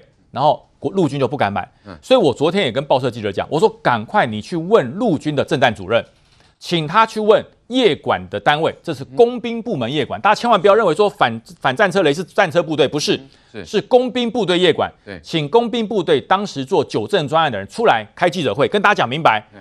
所有反对党或是有意见的人到现场问到饱，问到爽，对，一个个给他回答，甚至我跟你讲，把那个雷带带到现场一个，来，你踩给我看会不会爆？是你踩啊，你跳啊，他就不会爆嘛。所以我说这个事情哈，呃，要由专业单位出来讲，因为像我出来讲说，哎呀，岳成你被蔡英文买通，我说不是啊，这陆军的事啊。我是陆军九正专案，当时建案，我在国防部是经过我们在做研考，所以我们知道。是。那可是因为我们退伍了，我们现在讲，认为说我们在帮谁护航？陆军出来讲，陆军没有颜色吧？对。陆啊，对，陆军穿的是绿色，可他不是民进党的，你知道吗？他是陆军的衣服，就是绿的。中华民国国军，他是国军，对，是要保护台湾的。他按照他的作战需求出来跟这些人讲清楚。陈玉珍有意见，赖世宝有意见，谁有意见？对，你把那个样品带到当地，你踩爆给我看。你不敢踩，陆军的跳跳给人家，不会爆，他是不会爆的。就像我们拿一枚哈。这个所谓的破壳穿甲弹放到地下说会爆炸，我告诉你，你怎么跳它都不会爆。嗯，是它的磅数不够就不会爆，所以要用这种科学的方式、专业的方式来破解这些对岸。想要让我们买不成这个武器的这种恶毒的计谋，是的确，于将军说明得非常清楚了。那陆军也说，谣言徒令敌人窃喜。当然嘛，共军这个一定很高兴啊！你这些蓝委在这边反对，那我们不买这个布雷，他们的装甲车不就是可以这个哈大大方方的登陆吗？来，这个瑞德哥，所以蓝营啊故意听不进去是吧？坚决的反对，难道是要欢迎共军来登陆吗？不过国防部的这个新闻稿呢，写的巴拉巴拉的一大堆啊，重点没有几句话就直接打回去就好了嘛。你知不知道这次火山布雷系统为什么买十四套？因为台湾就只有十四个沙滩可以抢登陆，就很简单。所以呢，这个布雷，我我有时候都觉得啊，那么国民党不是之前有一个军系立委啊，懂军事的呃那个林玉芳嘛，对不对？他们要拉落选嘛，那你至少还有哎黄复兴党部出身的军系的将领不是吗？退将吗？你怎么会不懂呢？你应该出来告诉你自己的同事，你们这样讲是胡说八道、乱讲嘛？你连最基本的不地雷都是都搞不清楚嘛？这个地雷不是你跟金门所看到那个山那样哦，弄一大堆，然后呢花了几年几十亿啊，还有很多金门人又这样炸伤了、炸死了这样子啊，所以不地雷好可怕，你搞错了。刚刚这个于金将军已经讲了。如果不是因为敌人来欺负我们，我们干嘛要有这个东西呀？对呀，我讲坦白，这个布雷是干干嘛用的？十四个可能抢滩的地点都可以如数家珍告诉你，屏东加禄塘，还有包括这个等于说呀，宜兰的苏澳，然后呢到东北角的金山万里，不，大十四个点我们知道，中共也知道啊。所以，我们必须事先在这个，这是最坏的打算，就是万一你已经抢滩上来了，对，我要用这个所谓的反坦克雷，然后让你的这个呃两栖作战车跟包括你的动幺五的这个是动幺五的这个相关的这个等于说轻型的坦克跟九九式的主力坦克，你不能那么长驱直入就攻进来，我要阻挠你，你知道吗？而且前面我还有我们的飞弹，他们当然也有办法扫雷了。我讲白了就是这样了，可问题是需要时间呐。他第一个上来的人呢、啊，以现在中共的运量，包括他动拐五、动拐幺、动拐两这些所有，还有包括民用商船，全部夯不啷当第一波只有等个在五万人上来。那五万人还没有上到台湾的沙滩，已经乒乒乓乓炸得一塌糊涂。真正能上来的大概一两万。然后这些人他的坦克啊，什么东西上来，我还要再阻绝你，然后再用空中的这个阿帕奇直升机、眼镜蛇直升机，再加上这些八八寸流，包括这些雷霆两千就是这样干的、啊。雷霆两千最主要是干什么用的？雷霆两千就是在你还没有登陆、准备要两栖登陆的时候，我直接咻，你只看它咻咻咻咻一直在作秀，是吧？这些出去了以后，它撒出去，它在空中爆炸，它空中爆炸了以后，那个钢珠啊，几十万颗、几百万颗钢珠从空中从天而降撒出去，连你的装甲车的装甲都渗透了进去，何况是人？那我问你嘛，那你是不是雷霆两千这些武器都不要了？飞弹都不要了，什么都不要了。武器中共的坦克、中共的机关枪、中共的火箭、火箭筒、火箭炮，他不会客气的。公中 中共真要打打台湾呐、啊，我觉得你多虑了吧？你们这些国民党的这个立法委员呐、啊，你们多虑了吧？为什么？中共如果真的要打台湾，第一口气五百枚以上的飞弹就先打来了，你知道吗？我们的沙盘推演汉光演习第一天就是五百枚，第二天三百五十枚，我们都已经跟美美国也是这样的预估，然后包括他的飞机。包括它的战斗机啊，包括它的这个轰炸机，大概怎么走，然后航空母舰守什么地方，我们大概都差不多了若指掌。所以问题是，问题不在你连这个基本的布雷你都不懂，那我问你吧，那水雷是不是也不能布了？嗯。如果按照他们国民党的理论，水雷也不能布啦。水雷布到我们现在有万象一型、二型的这些相关的水雷啊，要布在我们的港口，布在台湾海峡。我们现在正在积极想尽办法要买美国的智慧型水雷。你知道美国的智慧型水雷多厉害？我们的 F 十六跟我们的 C 幺三洞一起飞就射到台湾海峡的中间，它就自己下去了。下去以后呢，我们可以事先设定中共的航空母舰、中共的洞拐五的两栖运输舰，还有各式各样洞五五、洞五四、洞五二，所有都射进那里面，他自己沉下去了。等到类似的船只上来以后，他自己浮上来把它给炸掉。美国到现在不卖我们啊，我们希望能够卖给我们啊。那问题是，难道我们什么都不买，就那看着他对方这样大军源源不断的过来，你到时候投降就好了吗？各位上个礼拜有没有看看那个惨惨绝人寰的？不是俄罗斯，他们不是瓦格纳佣兵冲进去，然后呢，乌克兰在壕沟里面的阿兵哥喊投降，有没有？就在他的面前，全世界最残忍的、最清晰的一幕。就在这个时候，他明明已经投降了，照样把他给干掉嘛！你们以为要当勤快那么容易呀？最后南宋还是灭了。所以事实上，为什么要买这些武器？很简单，我希望源头打击，在厦门港就把你们这些打掉，在海峡中心就把你们这些打掉，在沙滩就把你们打掉。到了不没有办法的时候，才要巷战。竟然有那种有那种立委说：“而且，到巷战好可怕，干什么？你有问题呀？”你不保家卫国，你不跟他巷战，巷战还有一搏的机会。你连巷战都不打，你所有人投降，你就任他宰割，要你死就死了，你知道吗？你怎么会连这个最基本的常识、最基本保卫自己家园家国，还只谈什么中国国民党最爱中华民国？你连自己保卫自己家人的本事都没有，跟一跟自己的决心都没有，你还怎么去爱中华民国？来，元之议员怎么看？这为什么你们蓝委会去反对？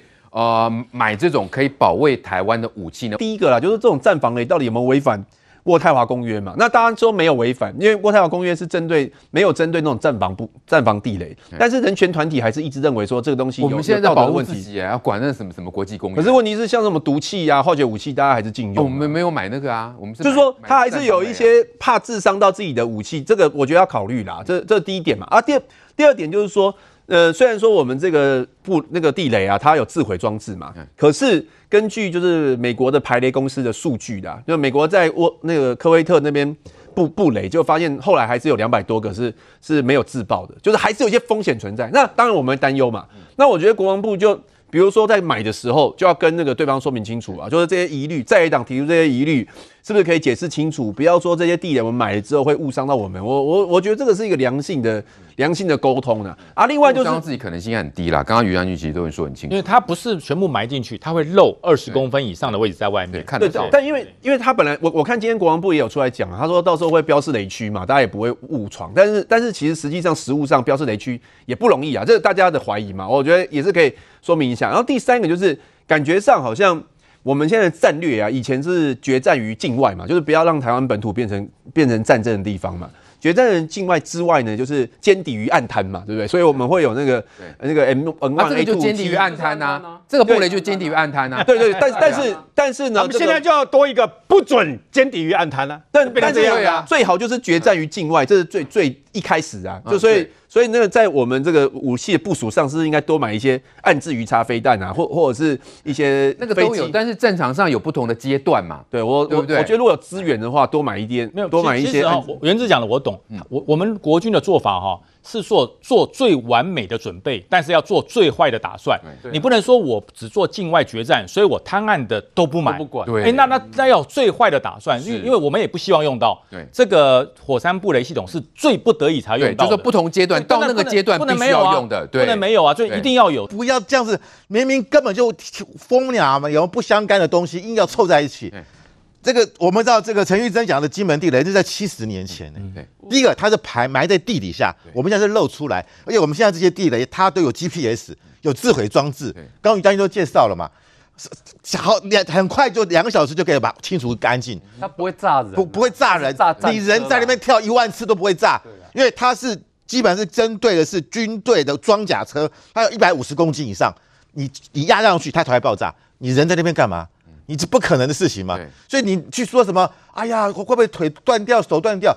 我是觉得他们比较担心，可能比较担心是说解放军的装甲车登陆我们台湾的时候被炸掉，是他们比较忧忧虑这个呢，而不是忧虑我们的台湾人。解放军会受伤的。拜登到目前为止，台湾的军售已经八次嘞，不到四年八次了。对，前面七次，哎，我没有看到国民党的立委有跳出来讲话，我有没有看到洪秀柱来批评呢？为什么这一次批评？我觉得。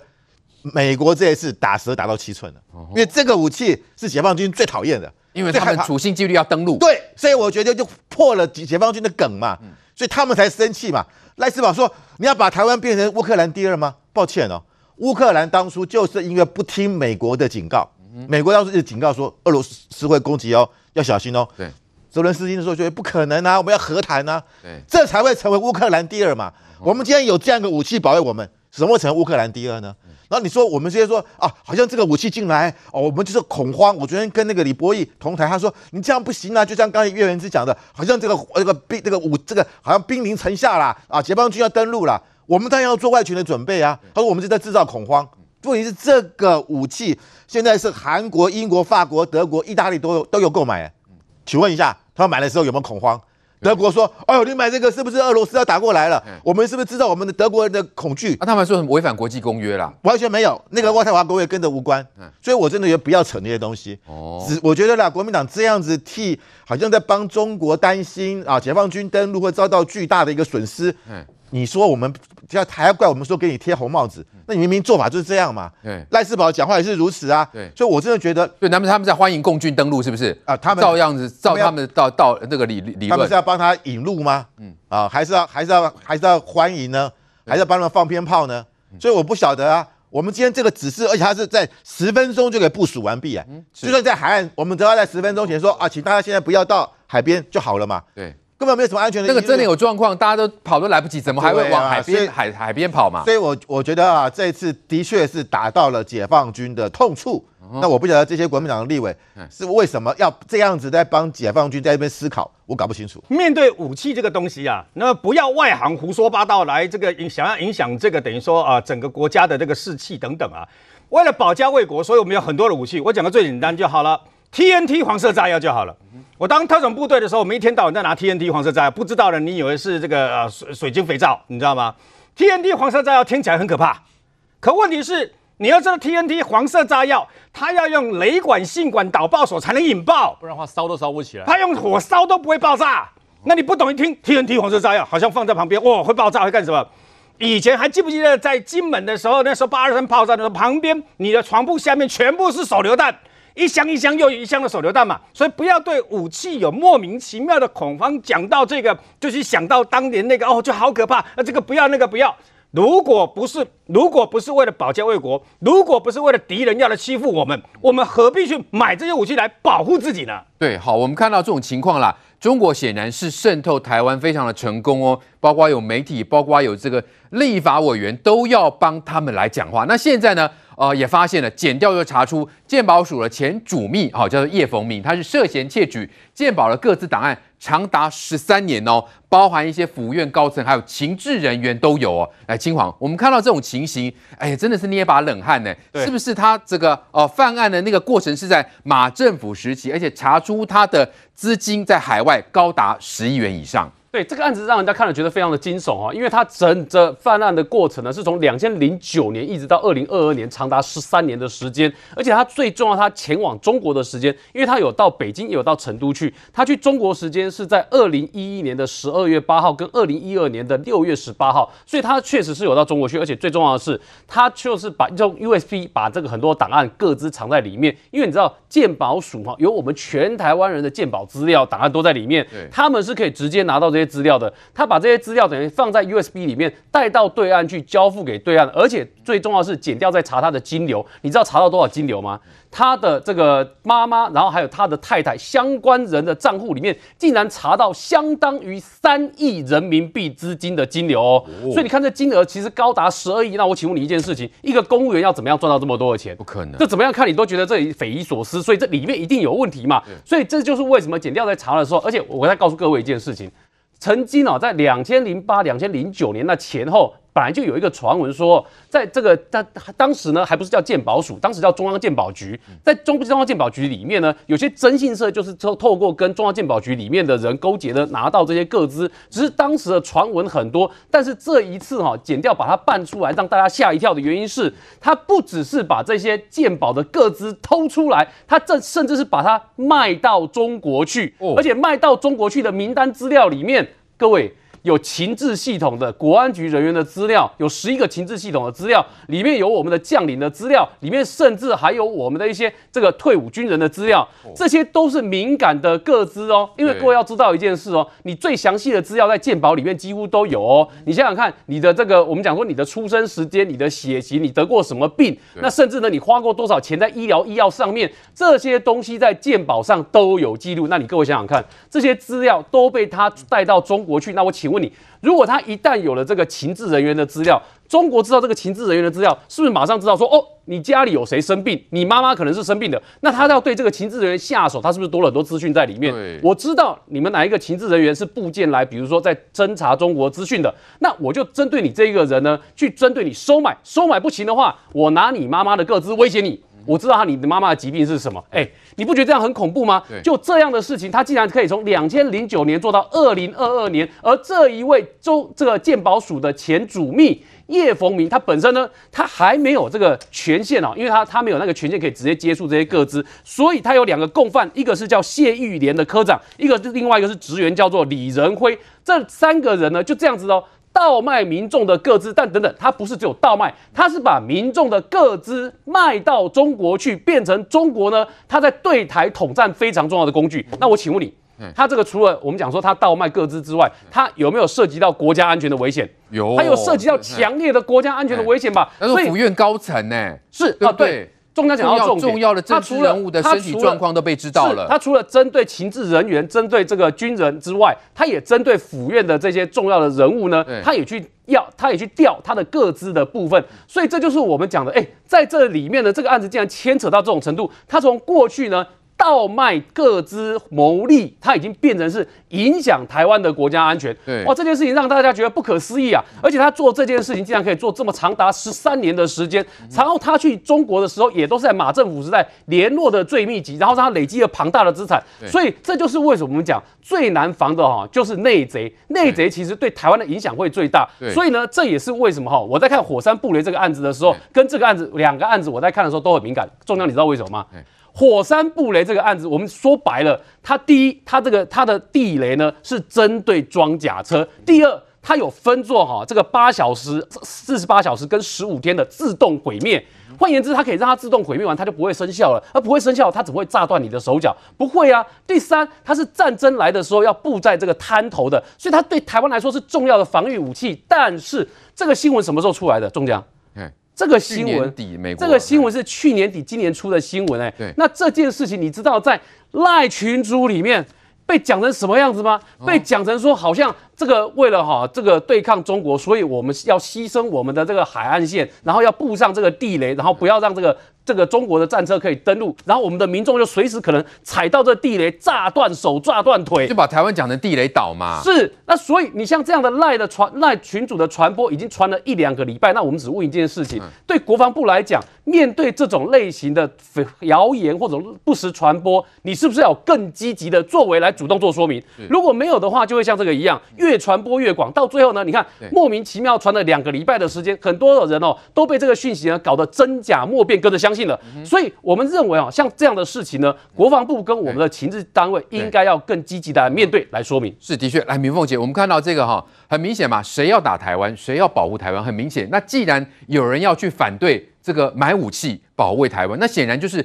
最大的这个嫌疑就是一定是受到对岸的这个控制嘛。那我们看对岸的这个渗透，竟然可以到连我们的鉴宝资料也通通被出卖了。我们的资安的设备上面，我觉得要升级啦，要非常的这个提高这个戒备，不要再让人家产生就是说，哎，我们的资安好像呃随便拿去，我们反正我们是开放、自由、民主的国家或者怎样。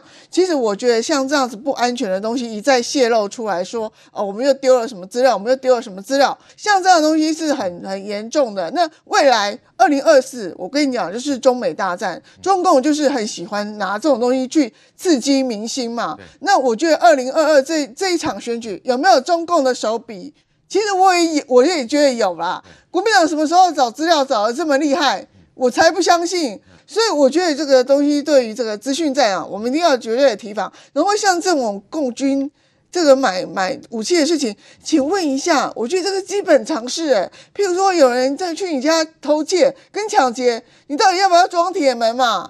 你当然要装铁门嘛。对，然后有人跟你说，你不要装，对，然后你不要叫隔壁邻居叫你不要装，然后自己装起来，那是什么意思？就是暗示小偷可以去偷你家，不要去偷他家嘛。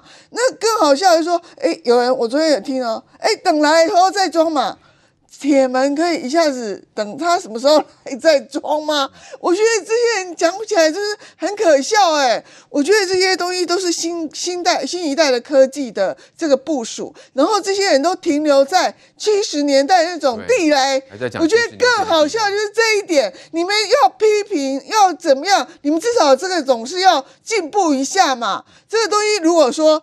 中这个中华民国的这个执政党叫民进党，然后在这种这个时间点还去铺以前的地雷，来让任何老百姓受伤。我觉得民进党到底要不要再存活下去？跟民进党有这么傻吗？民进党作为一个执政党，有傻到这种地步吗？我觉得想也知道嘛。民进党又不是去买七十年前的地雷，对啊，到处去埋在海滩，对啊，要买七十年地雷埋伏那边要炸谁啊？所以我觉得，就是说这个东西真的，我觉得我也同意这个亲王讲的，就是说这个国防的系统真的要讲清楚，这个东西是五年前我们就要就需要买，只是到最近才批准，他觉得也是这个。情势走到这里了，我们需要有这个武器来防范这个中共的入侵嘛。然后这这个武器是韩国什么都都有啊。那你把把这个台湾独讲成说，我们是在采独独独独自在采购这种武器，然后要陷害自己人，我觉得这个东西真的是说不过去啊。那这个说法呢？国那个国防部完全也没有，反倒是于将军讲的比较清楚，我就觉得很奇怪。我觉得讲的都比军方清楚。对，我觉得你我我连我们都出来讲的比军方清楚，那军方也应该要派一些人出来。讲一下，我们买的是什么样的地雷？我们不可能去买七十年代的地雷，好吗？好，中国处心积虑要统一台湾，问题是你有本事治理吗？你自己的中国是治理成什么样子呢？面对一个疫情的海啸，看起来是完全的荒腔走板，完全没有做好准备。我们看到他们现在受到疫情的影响。所以呢，这个伤亡人数、死亡人数非常的多，多到你无法想象。好，所以呢，我们看到现在中国的这些党官哦，这位北京清华大学的这个哈党委书记叫做什么？蒋云中，他说了什么话呢？他竟然说呢，他在微信说，就算死几百万人又怎样？死亡率并没有什么特别这个倍哈成倍增高啊，为什么不能够接受呢？来，亲王，原来在中共党官的心中，死个五百万，死个一千万，完全不算什么。对，而且他还是一个待在教育单位出身的人，所以对中国网友来讲更不能接受蒋云中的这种讲法。为什么呢？各位可以看一下、哦，这个蒋云中他本来待在哪里？他本来是当过清华大学啊、这个党委宣传部的副部长，那也当过清华大学图书馆的这个党委书记，所以他本来都在清华大学的相关的单位哦。然后他也是中国高教智慧的这个理事，所以理论上这样的一个人，你不应该讲出这么冷血的话。但他讲出来的话非常的冷血啊，他的意思就是说，之前一。疫情的时候呢，中国反正二零二一的时候就死了一千万人啊，那再多死五百万个人，你不过就是从这个两个变成三个的差别而已，又算什么了不起？哎，可是他当他讲这句话的时候，他没有想过一件事，哎，他所讲的就是一条一条生命的逝去。对这些中国人来讲，我听到中国人讲最难过的话就是，他们在中国现在大街小巷里面都知道，就是说哪一家哪一户可能就是又有人走了，那个气氛其实是坦白说是有点哀伤的。但是他讲这个话就非常的冷血，而且各位。中国政府在开放的时候是没有准备好，退烧药没有准备好，止痛药没有准备好，医院也没有准备好情况之下，一开放的时候呢，让整个疫情快速扩散。结果你知道吗？来，各位看这张图哦，这个是上海的中山医院的急诊室哦，因为急诊室爆了，不够用，所以呢，你看这图。急诊室开到大马路上面去，然后变成急诊室延伸啊！上海的中山医院，那我请问你，急诊室不够用，中国现在医院塞爆的情况，我请问你对它严不严重？严重吧？那这个情况，我请问你，这个中国共产党的治理难道真的很有方吗？看起来没有吧？完全无。你如果在台湾看到台湾的急诊室要延到大马路上去，因为在急诊室内不够用了，你难道不会觉得这个政府非常的失职吗？这个就是上海现在出现的状况。而且各位要知道，上海还堪称是中国医疗资源相对多的地方，它都出现这样子了，请问中国其他的地方怎么办？那另外一个是，你看这个是他连要买莲花清瘟，什么意思？就是因为买不到西药，买不到止痛药，买不到感冒药，所以买不到的结果呢，那更不用讲说那个那个我们讲说贝斯维这些药物买不到，所以去买这个钟南山的公司莲花清瘟。结果中奖，你知道最哀伤的事情是什么？买不到钟南山公司的莲花清瘟，但钟南山莲花公清瘟的。公司的股价呢？这个以岭药业哦，股价大翻大涨好几倍上去，所以对中国人来讲，这是何等讽刺的事情。来，再给各位看这张图，这张图是什么呢？这张图是一个新的中国的一个大学教授啊，他到坦白说，他的父亲过世了，他的父亲过世呢，他要去领回骨灰，结果你知道，领回骨灰还遇到说这个。殡仪馆的丧葬人员要跟他卡油啦，要跟他卡什么油？要卖他，就是你要装骨灰的那个盒子。结果呢，要装骨灰的盒子，跟他喊到说啊，那个木头的盒子给你好了，其他的都没有了，只有这木头盒子。就你知道一个木头盒子要卖到多少钱？装骨灰的木头盒子跟他要七千块人民币啊，折合台币好几万啊。所以呢，这个儿子呢，他后来呢，他就算了。那你如果要硬要卖我这个木头的盒子要七千块呢？他说反正你要趁机吃定我卡我油算了。他用一个塑胶袋，手上一个塑胶袋把骨灰通通装起来带走。嗯，那就这件事呢，你知道发生什么事吗？这件事呢，哎，募集到的这个殡仪馆的丧葬人员没有赚到他这笔钱呢，不爽，不爽呢，这个殡葬人员呢就故意把这件事情 po 到中国的这个微博上面去说。你好不孝啊！在你父亲的最后一刻，你竟然连七千块你都要省，然后拿这句话去骂这骂骂这个教授的儿子。那这个教授的儿子说什么呢？这教授的儿子反击了，他说：“我要孝顺我的爸爸，是他在世的时候我陪他，他人生最后一段路的时候呢，我常常陪着他散步，然后呢，让他吃到他想吃的东西，陪他走完最后一段路。请问你们这些人又做了什么事情？所以对很多中国网友都认为说，在这个时间点看到中国政府的表现，他们也觉得很难。受也很情何以堪。的确，我们看到，其实中共的这个党官哈，他说二零二一啊，中国的死亡人数是一千万，显然他已经透露了一些啊，之前中共一直在隐瞒的哦，这个因为疫情影响的死亡数字。来，瑞哥，我们现在所看到的美国之音他就说了，其实这一次中国的疫情海啸的死亡人数哈。其实可以跟之前的中共的大跃进可以堪比拟，因为这是中共自大跃进以来最大规模的死亡人数。那当年大跃进的这个造成的大饥荒呢，估计有一千五百万到五千五百万人死亡哦，所以可以看出这个疫情死亡人数之严重。中国那么呃八十岁以上的老人家没有打第三剂的这个人数呢，听说高达两千多万。